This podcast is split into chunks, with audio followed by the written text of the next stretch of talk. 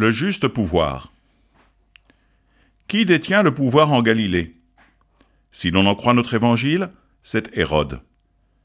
Et comme l'un des grands principes du pouvoir est de le montrer, de le faire sentir comme on a coutume de le dire, Hérode offre à la fille d'Hérodiade ce qu'elle demande, la tête de Jean-Baptiste, un prophète reconnu et estimé, sans doute par Hérode lui-même.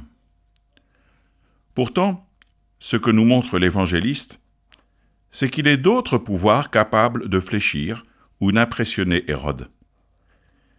Hérodiade, sa femme, et celle que l'on a coutume d'appeler Salomé, la fille d'Hérodiade, obtiennent de lui ce qu'elles veulent.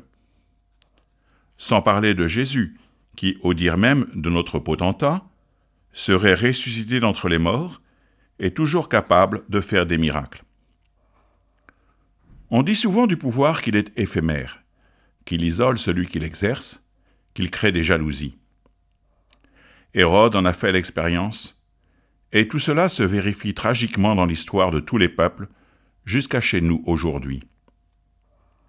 Pourtant, le pouvoir n'est pas de soi méprisable, dès lors qu'il n'est pas recherché pour lui-même, mais pour le bien du prochain, de ceux sur lesquels il s'exerce. Que ce pouvoir résulte de la responsabilité d'époux ou d'épouse, de père ou de mère, de chef d'entreprise, d'enseignant, d'édile, ou même de prêtre ou d'évêque, et dans bien d'autres situations encore, Hérode nous montre paradoxalement comment l'exercer. En prenant le contre-pied de ce qu'il a fait, autrement dit, en accueillant les reproches, en ne se lançant pas d'imbéciles défis, en livrant à ceux qui nous entourent une parole de paix.